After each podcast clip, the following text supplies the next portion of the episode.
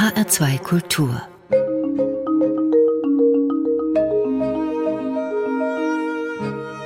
Doppelkopf Heute am Tisch mit Kaspar Söhling. Mein Name ist Stefanie Blumberger. Hallo, Herr Söhling.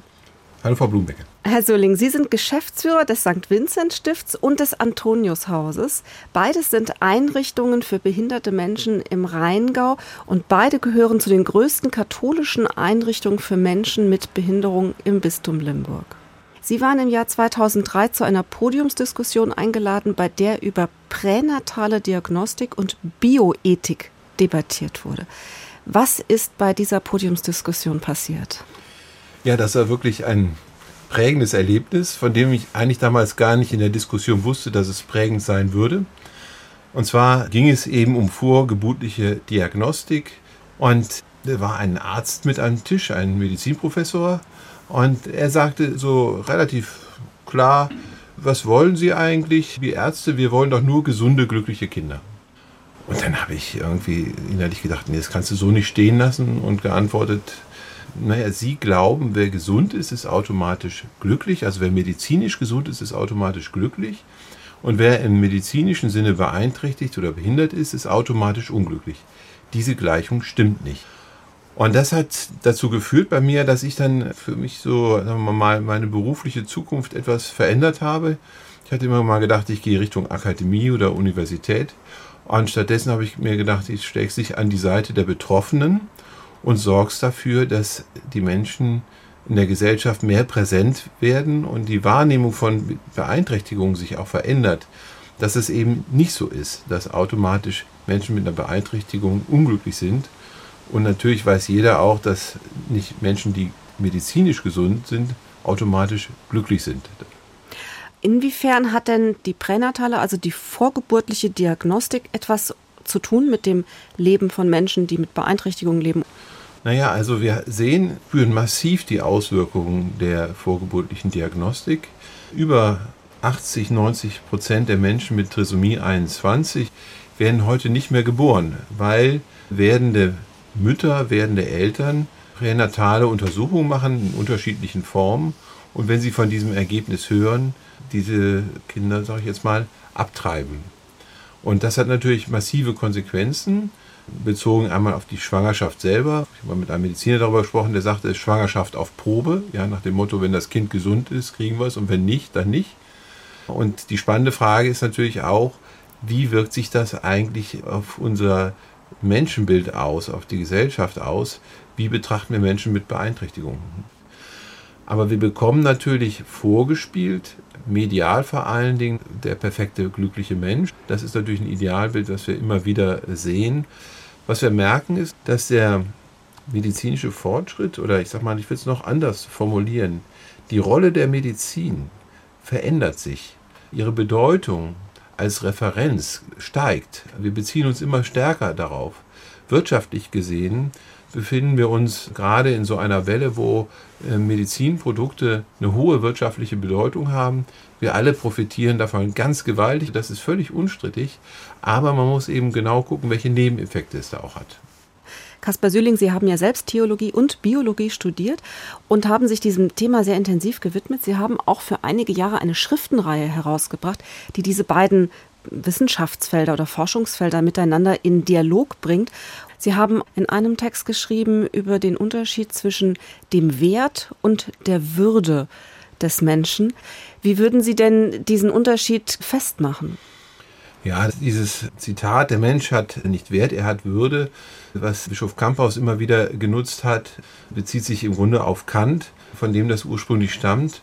Und dahinter steht, dass wenn ich sage, ein Leben hat einen Wert, dann muss man sagen, andere Dinge haben auch Werte und können miteinander verrechnet werden. Die Grundlagen einer Bewertung können sich verändern. Sie sind gewissermaßen verhandelbar. Und die Würde drückt genau das eben aus, dass die Menschenwürde sozusagen der Verhandlungsfähigkeit des Menschen entzogen ist und in sich absolut ist und damit auch nicht relativiert werden kann. Und das ist natürlich ein Ansatz, sagen wir mal, mit der Menschenwürde, der sehr fundamental ist, sehr grundsätzlich ist. Und da kommen wir natürlich relativ schnell in das Thema Abtreibung, Abtreibungsdiskussion genauso rein wie die Diskussion um das Thema aktive Sterbehilfe. Und da muss man sagen, sind die Katholiken vielleicht auch mal gut konservativ in meinen Augen, in dem Sinne, dass sie eben sagen, die Würde ist eben nicht verhandelbar. Was man diskutieren kann, ist natürlich, welche Zeitpunkte eines Lebensbeginns kann man definieren oder wie können wir das Ende eines Lebens definieren. Und da helfen uns natürlich naturwissenschaftliche Aussagen, das zu präzisieren. In meinen Augen, da braucht es das auch, aber die Würde an sich ist nicht verhandelbar. Jetzt ist ja diese Diskussion über die Gentechnik und auch über die pränatale Diagnostik im Augenblick so ein bisschen aus dem Fokus der Medien geraten. Das war so Ende der 90er Jahre sehr präsent. Aus dieser Zeit kommt auch eine Musik, die Sie für uns mitgebracht haben, aus einem amerikanischen Spielfilm. Der trägt den Namen Gattaca. Und da geht es ja auch genau um diese Frage, wie kann man den Menschen durch seine Gene gestalten quasi, also designen. Sind wir sehr weit davon entfernt?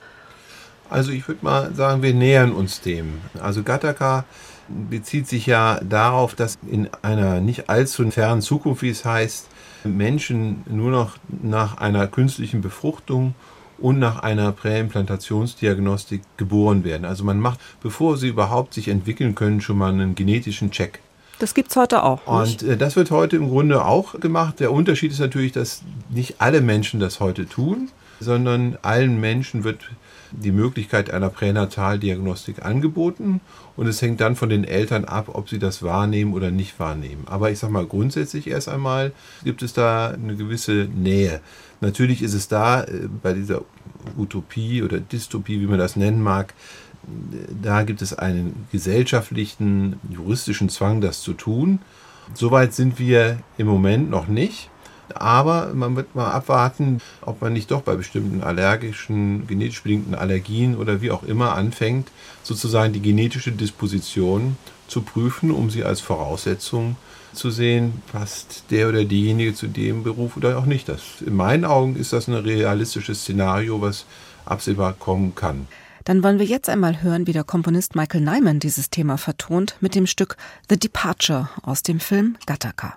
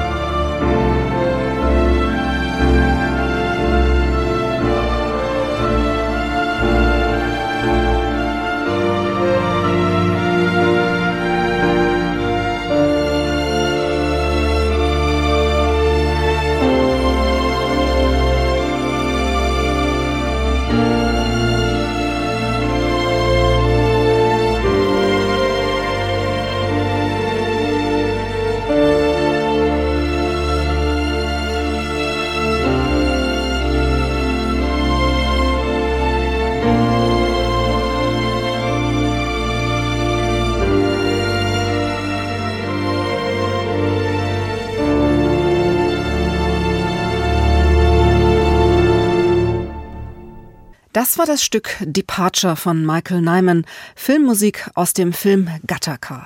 Sie hören den Doppelkopf auf HR2 Kultur. Mein Gast heute ist Caspar Söhling, Geschäftsführer des St. Vinzenz Stifts, einer der größten Einrichtungen für Menschen mit Beeinträchtigung im Bistum Limburg. Herr Söhling, in den 1950er Jahren war das Heim, das Sie heute leiten, proppevoll, überbelegt, kann man schon fast sagen. Wie das Leben der Kinder und Jugendlichen ausgesehen hat, die in diesem und auch in vielen anderen Heimen in Deutschland gelebt haben, ist seit einigen Jahren verstärkt in den Fokus gerückt, denn es gab einige sehr erschütternde Berichte zu den Zuständen in den Heimen dieser Zeit. Können Sie uns am Beispiel des St. Vinzenz Stifts umreißen, welche Missstände das damals waren? Ja, also erstmal von der Geschichte her muss man mal ganz klar sagen, nach dem Krieg waren diese Anstalten gezwungen, im Grunde, ich sag mal, eine Sonderwelt zu sein. Die Bezahlung durch den Staat war so niedrig, dass sie gezwungen waren, eigene Wirtschaftlichkeit zu betätigen. Das heißt, bei uns gab es eine riesengroße Landwirtschaft, es gab bei uns eine Metzgerei, es gab bei uns eine Bäckerei, es gab bei uns einen Friedhof, es gab bei uns eine Taufkapelle, eigene Quellen, eigene Kläranlagen. Also man kann sich das gar nicht vorstellen, was diese Einrichtungen gebildet haben. Die Behinderungsbilder waren damals anders, ganz klar. Die waren deutlich fitter. Sie mussten in der Landwirtschaft mit anpacken. Sie waren natürlich in Mehrbettzimmern. Es gibt Bilder aus den Zeiten nach dem Krieg. Unglaublich, wie viele da in einem Zimmer in Doppelbetten gestapelt wurden und dann von einer Schwester betreut wurden, also der Personalschlüssel extrem schwierig. Das waren einfach extrem harte Rahmenbedingungen. Wenn es nicht fluppte, dann hat man dann auch nicht lang gezögert, da auch zu schlagen. Ja, und das ist der entscheidende Punkt. Sie wurden ja im Grunde in diese Anstalten gebracht, damit dort die Erzieherinnen und Erzieher, die Schwestern und der Direktor verantwortlich sie erziehen und Verantwortung übernehmen. Und teilweise haben die sich natürlich also auch in völlige Überforderungssituationen begeben, daraus resultierend unverantwortlich ja, schwarze Pädagogik betrieben als Sie Ihre Stelle angetreten hatten, das war ja 2006 und zu dem Zeitpunkt war ja diese Heimkinderdebatte schon virulent. Und Sie wurden dann mit diesem Thema konfrontiert, als Sie eingeladen wurden zu einem runden Tisch, der damals in Wiesbaden stattgefunden hat und wo Sie zu Gast gewesen waren und eine doch recht große Gruppe ehemaliger Bewohner des St. Vinzenz Stifts. Was ist damals an diesem runden Tisch vorgefallen? Ja, das war 2009 im Oktober, das werde ich nie vergessen.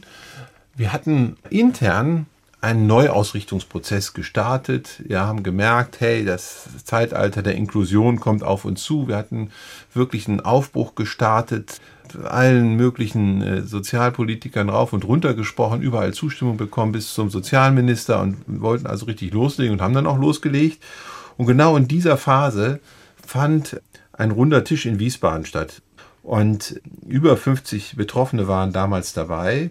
Und das war für mich eine der schlimmsten Erlebnisse, glaube ich, die ich in meinem ganzen Leben hatte, was ich da ja zu Ohren bekommen habe. Also das eine ist ja, man liest so etwas oder man sieht so etwas, aber das andere ist natürlich, wenn Betroffene selber davon äh, erzählen. Und ich weiß also, eine Situation war die, dass einer erzählte, wie oft er probiert hat, sich im Heim umzubringen und irgendwie jedes Mal wiederbelebt wurde. Also man kann sich das echt nicht vorstellen, was, was diese Leute erlebt haben. Und in dieser Runde war ganz am Anfang, ich kam da rein und ich wusste auch, dass das passieren würde, war Alexander Homes. Und Alexander Homes war bis Mitte der 70er Jahre selber im Vinzenzstift gewesen und hat Ende der 70er Jahre, Anfang der 80er Jahre ein Buch über seine Zeit im Vinzenzstift geschrieben mit dem Titel Prügel vom lieben Gott. Dieses Buch, das er 80, 81 veröffentlicht hat, dagegen ist mein Vorgänger juristisch vorgegangen und es durfte dann anschließend nur publiziert werden mit dem Vorwort, dass alles, was da drin stünde, fiktiv sei.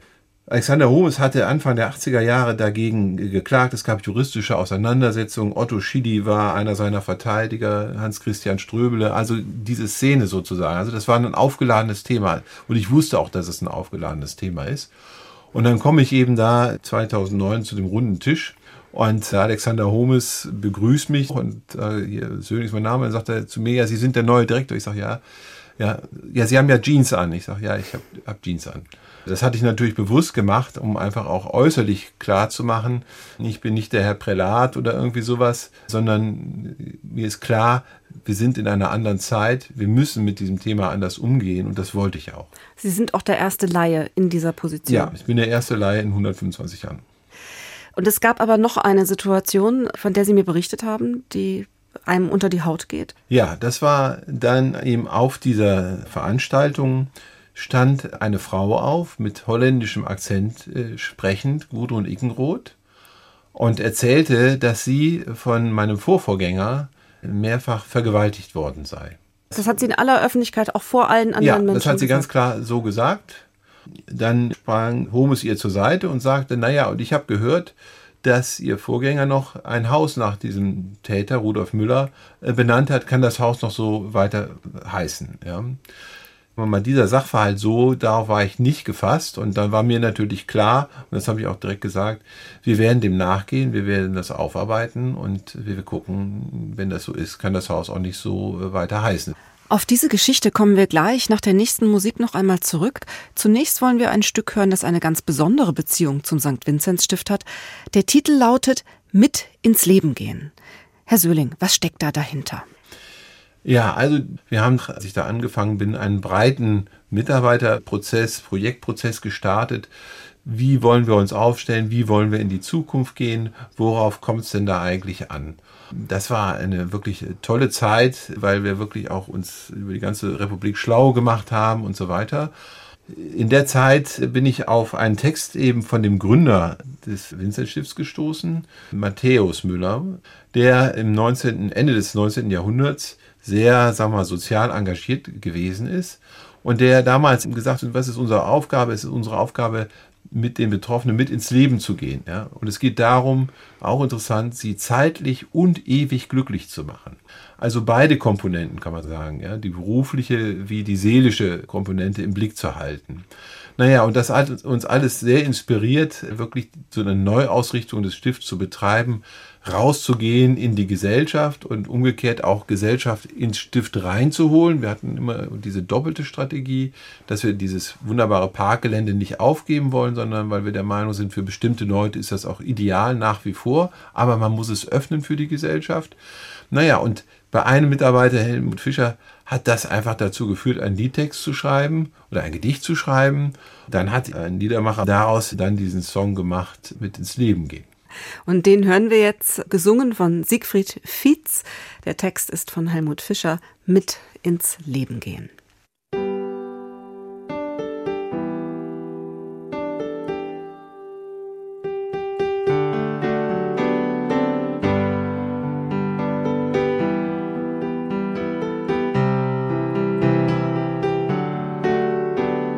Mit ins Leben, mit ins Leben, mit ins Leben gehen. Ich lern deinen, du lernst meinen Lebenstraum verstehen. Jeder Mensch hat Lebensträume, ob er groß ist oder klein. Partnerschaft auf Augenhöhe, das soll unsere Zukunft sein. Mit ins Leben, mit ins Leben, mit ins Leben gehen. Ich lern deinen, du lernst meinen Lebenstraum verstehen. Jeder Mensch hat Lebensträume, er stark ist oder schwach. Er spürt seine Menschenwürde, sie ist wie ein Schützendach. Mit ins Leben, mit ins Leben, mit ins Leben gehen. Und natürlich lade ich dazu ein, die Zeile aufzunehmen und mit ins Leben, mit ins Leben, mit ins Leben gehen. Ich lern deinen, du lernst meinen Lebenstraum verstehen. Jeder Mensch hat Lebensträume, auch das allerkleinste Kind. Es ist uns Schutz befohlen, weil wir Gottes Kinder sind. Mit ins Leben, mit ins Leben, mit ins Leben gehen. Ich lerne deinen, du lernst meinen Lebenstraum verstehen.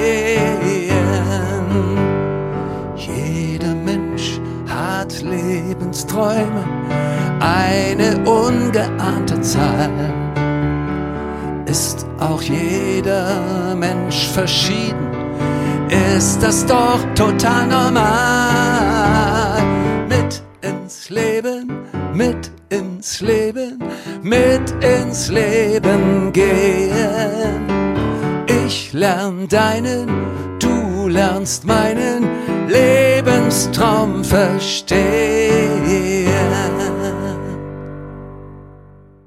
Sie hören den Doppelkopf auf HR2 Kultur. Mein Name ist Stefanie Blumenbecker und ich spreche heute mit Caspar Söhling. Er ist Theologe, Biologe und Geschäftsführer von zwei großen Behinderteneinrichtungen, nämlich dem St. Vinzenz Stift und dem Antoniushaus, beide im Rheingau.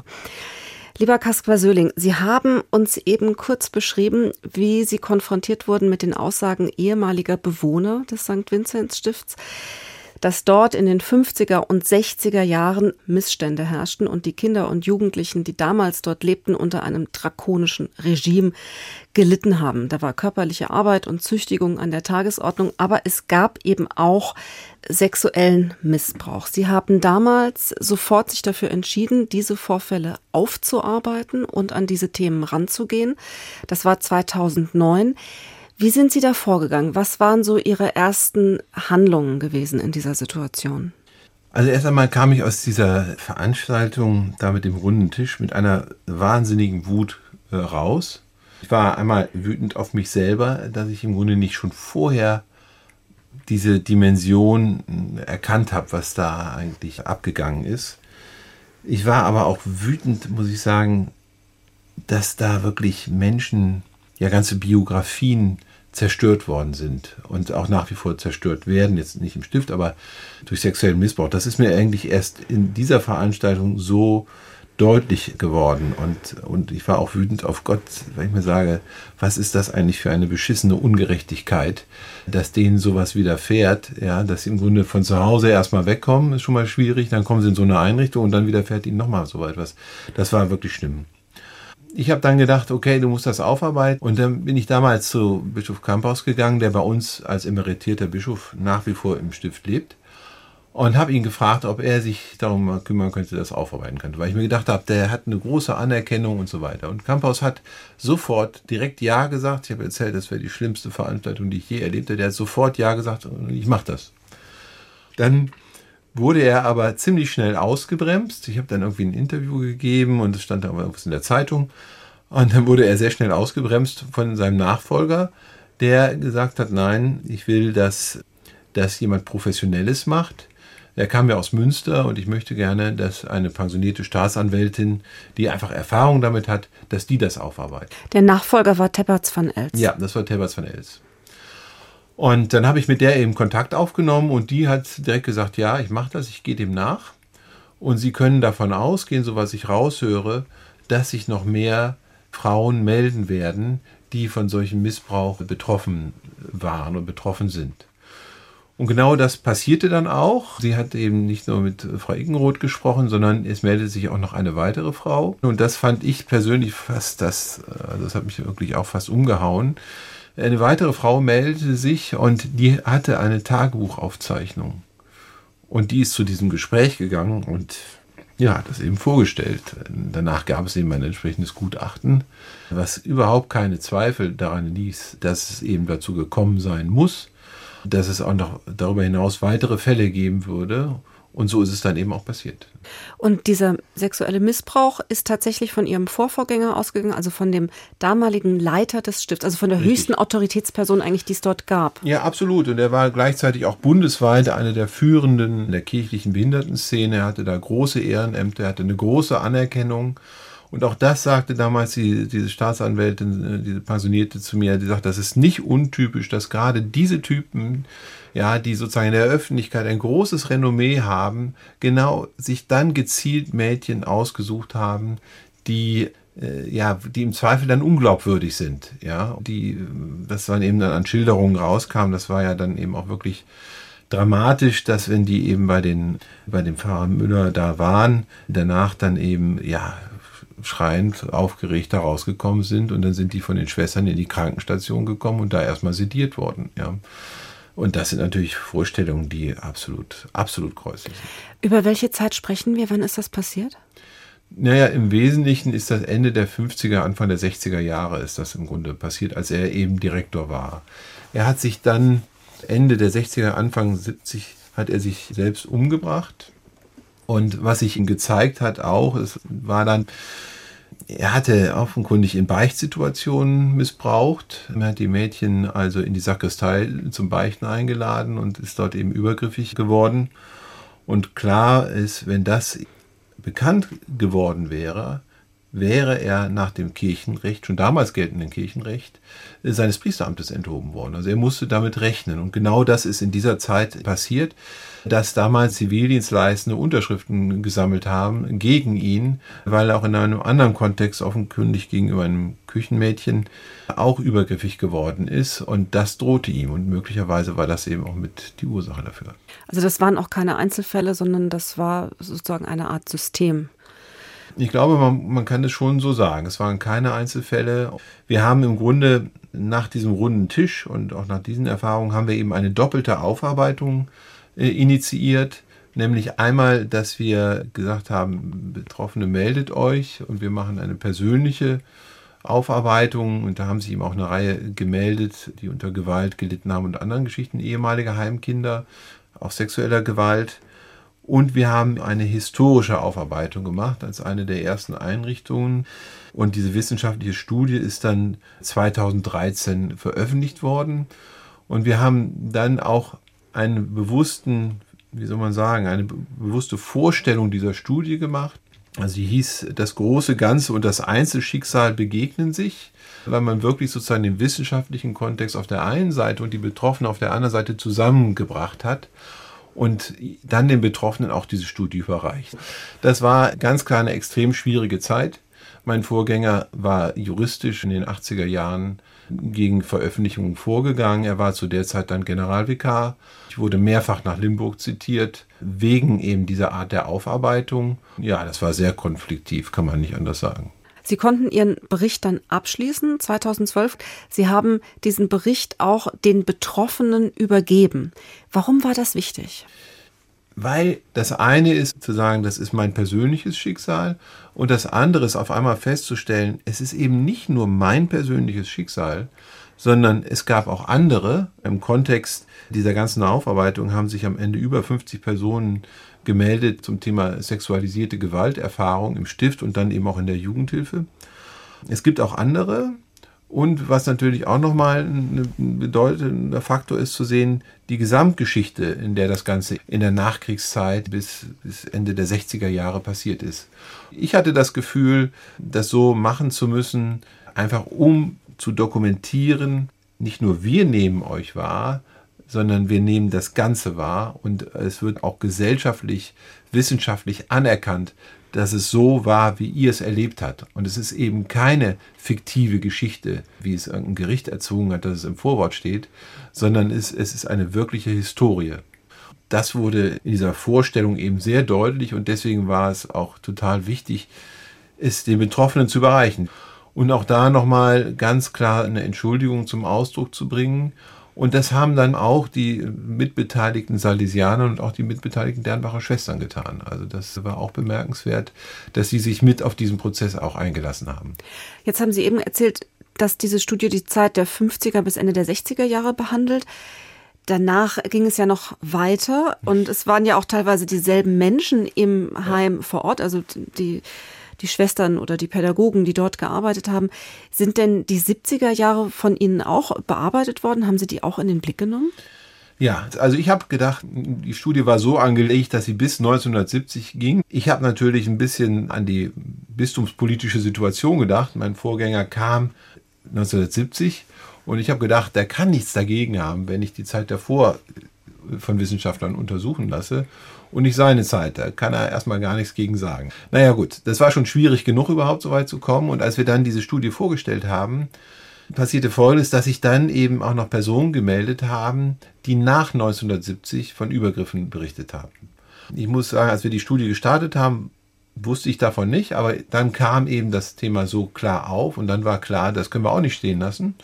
Und dann haben wir eine weitere Wissenschaftlerin gebeten, eine Hotline einzurichten. Die wurde auch bundesweit kommuniziert, was für die Zeit nach 1970, was denn da passiert ist. Da haben sich dann eben nochmal erneut sechs, sieben Personen gemeldet, die eben auch von Gewalt, von sexualisierter Gewalt, auch von juristischen Einschüchterungen erzählt haben. Auch das konnten wir natürlich so nicht stehen lassen. Also man merkt schon, Sie sind, Sie sind ein Kämpfer für die gute Sache. Sie lassen die Dinge nicht stehen. Kaspar Söhling, Sie haben ganz wunderbare Musik ausgesucht für unser Gespräch. Und das nächste Stück, das wir hören möchten, das ist eine Hymne, kann man sagen, der geschundenen Seelen. Darin kommt die Songzeile vor, es hat mich all meine Kraft gekostet, nicht wieder zu zerfallen. Ich habe mühselig versucht, die Bruchstücke meines kaputten Herzens wieder zusammenzufügen. Ich habe so viele Nächte damit verbracht, mich selbst zu bemitleiden. Ich habe geweint, aber jetzt halte ich den Kopf hoch. Um welches Stück handelt es sich da? Ja, das ist Gloria Gaynor, I Will Survive. Und interessanterweise 1978 veröffentlicht. Und wir haben dieses Stück gespielt, als wir diese Studienergebnisse in dieser Veranstaltung überreicht haben. Wir haben so eine äh, kleine wunderbare Band in der Jugendhilfe und die haben dieses Stück gespielt, spiegelt das Lebensgefühl vieler wieder, nicht nur der Betroffenen so, sondern I Will Survive habe ich auch für mich selbst durchaus interpretiert, weil es zwischendurch absolut kritisch war.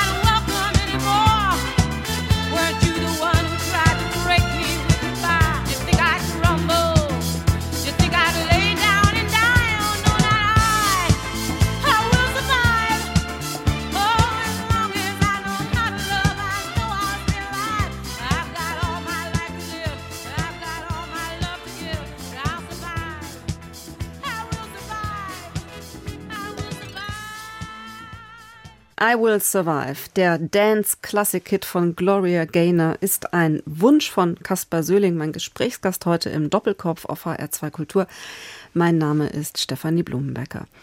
Lieber Herr Söhling, I will survive. Sie haben es eben schon mal kurz gesagt, das war auch Ihr Lebensmotto zu einer Zeit, als Sie sich für die Interessenswahrung ehemaliger Heimkinder eingesetzt haben, denen massives Unrecht widerfahren ist. Sie mussten gegen teilweise heftige Widerstände in der katholischen Kirche ankämpfen.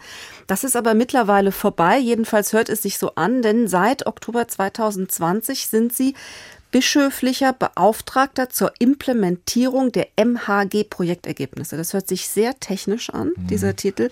Können Sie uns erklären, was das denn bedeutet? Ja, klar kann ich das erklären. Und man muss sagen, das hat sich völlig und radikal verändert. Das hängt natürlich mit der Gesamtsituation der katholischen Kirche weltweit zusammen, die sich mit dem Thema sexuellen Missbrauch durch Priester in einer ihrer größten kirchengeschichtlichen Krisen seit der Französischen Revolution begeben hat. Die bundesdeutschen Bischöfe haben damals angefangen, eben eine Studie zu initiieren, wie es dazu kommt, dass es eben vermehrt Missbrauch durch katholische Priester gegeben hat. Die sogenannte MHG-Studie, das war auf Bundesebene der Fall. Das Bistum Limburg hat dann, als die Ergebnisse dann endlich mal vorlagen, hat dann relativ zügig entschieden, dass man sagt, das können wir so nicht stehen lassen. Wir müssen uns als Bistum damit auseinandersetzen. Was sind denn die Faktoren, die dazu geführt haben bei uns im Bistum? Wie viele Betroffene gibt es bei uns im Bistum? Und was können wir tun, damit so etwas nicht wieder passiert? Und das gab dann eben eine Projektgruppe, die sich damit befasst hat und aus 70 Personen bestanden hat, die 2019, 20 dazu mit verschiedenen Schwerpunkten gearbeitet haben. Und damals wurde ich da eingeladen, da mitzumachen, und zwar zu einem Teilprojekt mit dem sehr banalen Titel Nachhaltigkeit. Also wir haben uns nur damit befasst, wie können das, was die anderen erarbeiten, wie muss man das organisieren, dass das auch wirklich umgesetzt wird, dass da nicht nur schöne, nette Prosa geschrieben wird. Die, die haben über 400 Seiten haben wir damals produziert, Tipps und Maßnahmen und ich weiß nicht was. Dann haben wir in der Nachhaltigkeitsgruppe dafür gesorgt, dass diese 400 Seiten schon mal in gut 60 klar formulierte, smarte Maßnahmen so übersetzt werden, wo wir davon ausgehen, damit wird das verhindert oder wenn es passiert, dass man dann eben damit adäquat umgeht. So, dann war das Projekt zu Ende. Dann meldete sich eben im Nachgang der Bischof bei mir, Betzing, und fragte, ob ich nicht die Umsetzung dieser Maßnahmen organisieren wollte. Und das ist diese Implementierung der MAG-Projektergebnisse. Also das ist meine Rolle. Ja. Bischöflicher Beauftragter heißt, dass ich nicht Teil des Bistums an sich bin, sondern nur dem Bischof selber gegenüber rechenschaftspflichtig. Zusätzlich wird gerade eine unabhängige Kommission eingerichtet, die wirklich auch überwiegend aus nichtkirchlichen Mitgliedern besteht, wo auch Betroffene mit drin sind. Denen gegenüber bin ich rechenschaftspflichtig. Die können völlig frei über das, was wir da machen, berichten. Und damit ist natürlich auch ein bisschen Druck in der Bude drin und das braucht natürlich auch so ein Bistum, wenn es sich verändern will. Jetzt möchte ich aber doch mal ein konkretes Beispiel. Welche Maßnahme kann dazu führen, dass Kinder eben nicht mehr von den Priestern sexuell bedrängt werden, dass Messdiener belästigt werden, dass Kinder von Vertrauenspersonen, die eigentlich ihnen ja nahestehen sollten, vielleicht auch eine Art geistiges Vorbild sein sollten, angegangen werden. Mhm. Was machen Sie da? Also kurz, wir sagen jetzt, wenn wir jetzt dieses Thema angehen, dann wollen wir es so anpacken, dass wir generell uns mit dem Phänomen sexualisierter Gewalt befassen. Da gibt es jetzt sagen wir mal unterschiedliche Themenfelder. Das eine Themenfeld ist, dass wir sagen, wenn jemand sowas erfahren hat, dann müssen wir niederschwellige Beschwerdemöglichkeiten haben. Und zwar wirklich, ich sag mal, von der Kita über Jugendtreffs, Jugendhilfeeinrichtungen, Schulen und so weiter. Und das heißt, wir sind dabei im Moment sowas wie ein Beschwerdemanagement zu organisieren. Und zwar eben so zu organisieren, dass die Betroffenen möglichst leicht darauf zugreifen können. Es gibt unabhängige Ansprechpersonen schon jetzt, aber auch da gucken wir uns genau an, wie reagieren die, wie arbeiten die, wie haben die in der Vergangenheit gearbeitet, wie schnell sind die, wann werden staatliche Institutionen mit eingeschaltet, diese ganzen Prozesse werden überarbeitet. Und da organisieren wir jetzt eine Fachstelle, wo im Grunde alles zusammenkommt. dass wenn eben solche äh, Mitteilungen erfolgen, man dann auch da ganz systematisch reagieren kann. In meinen Augen ist natürlich das Thema da, wenn es passiert ist, es ist eigentlich schon zu spät. Aber immerhin passiert es dann. Da, glaube ich, ist die Sensibilität stark gestiegen. Ein zweites Thema nur als Beispiel, äh, was jetzt gerade eben aktuell äh, passiert ist, dass bei dieser kirchlichen äh, sexualisierten Gewalt durch Priester, man hat festgestellt, einmal, dass sie etwas höher war sozusagen als sonst in der Bevölkerung üblich. Vor allen Dingen war aber auffallend, das zeigt die MAG-Studie ganz eindeutig, dass bei der sexualisierten Gewalt durch Priester verstärkt Jungs missbraucht wurden, während gemeinhin, das klingt jetzt irgendwie doof, aber als, als Vergleich oder Referenz eigentlich eher Mädchen sexualisierter Gewalt unterliegen. Eine große Diskussion ist damit eben ausgelöst worden, wie werden denn unsere Priester eigentlich ausgebildet? Was wir im Bistum dann eben in der Zwischenzeit gemacht haben, ist, dass wir im Grunde die gesamte Ausbildungsordnung überarbeitet haben. Dass wir im Grunde schon bei der Ausbildung der Priesteramtskandidaten darauf achten, dass das Thema Sexualität adäquat vorkommt. Vor allen Dingen auch das Thema Homosexualität, weil es gibt äh, die Vorgabe, wer sich zu seiner Homosexualität bekennt, darf nicht Priester werden. Das führt dazu, dass im Grunde das Thema totgeschwiegen wird. Ja, es würde entweder aus Scham tabuisiert oder eben wegen Homosexualität tabuisiert und irgendwann bricht sich dieses Thema Bahn.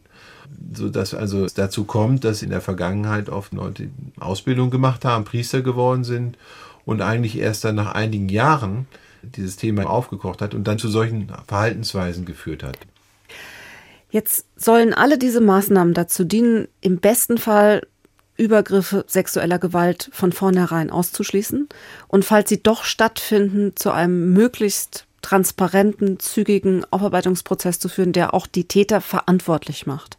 Glauben Sie denn, dass das ausreicht? Also, ob das ausreicht. Ich sag mal so, ich glaube, das ist das, was man im Moment machen kann. Was wir ja hier haben, ist, es ist ja ein ein, eine furchtbare, wirklich eine furchtbare Situation.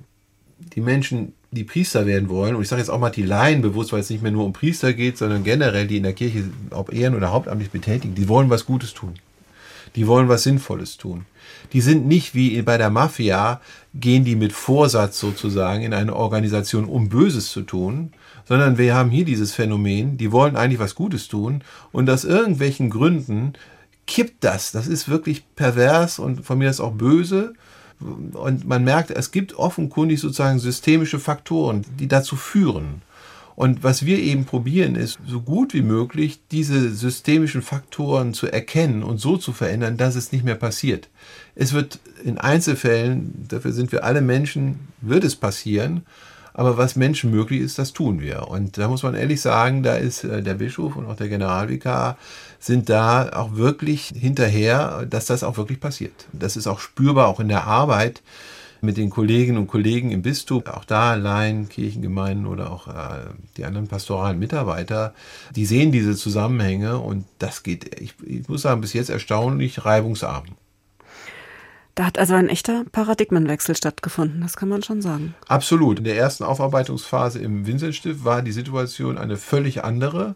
Wir haben dann, ich sag mal, unseren Weg im Grunde durchgezogen, auch mit dieser wissenschaftlichen Studie. Das ging ja verhältnismäßig schnell äh, bei uns. Aber das ist der einzige Weg, glaube ich, wie wir da rauskommen. Ja. Zum Abschluss unseres Gespräches wollen wir jetzt noch mal eine Musik hören, die ganz gut anschließt an das, über was wir gerade gesprochen haben, denn wir wollen den 42. Psalm, besser gesagt die Vertonung des 42. Psalms des Alten Testamentes von Felix Mendelssohn Bartholdy hören.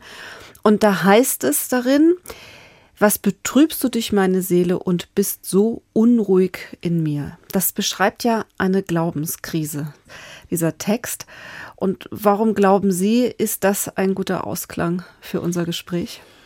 Erstens zeigt es, viele in der Kirche befinden sich ja in einer Depression. Das ist eine wirkliche Kirchen- und auch Glaubenskrise. Ich sage mal auch eine Gotteskrise. Man fragt sich ja dann, wenn man solche Schicksale erlebt, lieber Gott, was hast du dir da eigentlich bei gedacht? Ja, das ist einfach absolut furchtbar.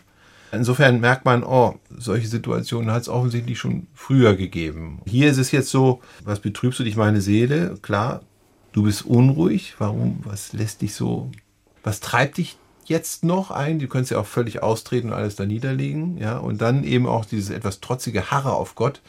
Das, das ist auch motivierend, finde ich, diese Beharrlichkeit zu behalten. Für mich ist diese Vertonung heute nochmal im Kontext dieser Sendung natürlich nochmal von besonderer Bedeutung, weil Felix Mendelssohn Bartholdy und auch seine Schwester einer wahrscheinlich genetisch bedingten Erkrankung äh, unterlagen. Und wahrscheinlich wären sie heute niemals geboren worden, weil sie einen Chromosomendefekt am 19. Chromosom hatten und an Schlaganfällen gestorben sind, die genetisch bedingt waren. Das zeigt einfach, finde ich, wie dieses Paradigma der genetischen Reduktion des Menschen, wie traurig und wie begrenzt das eigentlich ist. Oder umgekehrt kann man sagen, wir sind echt mehr als unsere Gene und wir sind auch mehr als unsere Disposition und das ist unsere Chance. Damit haben wir einen ganz schönen Bogen wieder zum Anfang unseres Gesprächs zurückgeschlagen. Lieber Kaspar Söhling, ich danke Ihnen sehr für unser Gespräch, für Ihr Kommen heute. Am Mikrofon des Doppelkorpes verabschiedet sich Stefanie Blumenbecker und wir hören jetzt zum Ausklang den 42. Psalm von Felix Mendelssohn Bartholdy vertont. Frieda Bernius dirigiert den Kammerchor Stuttgart. Es spielt die Deutsche Kammerphilharmonie Bremen.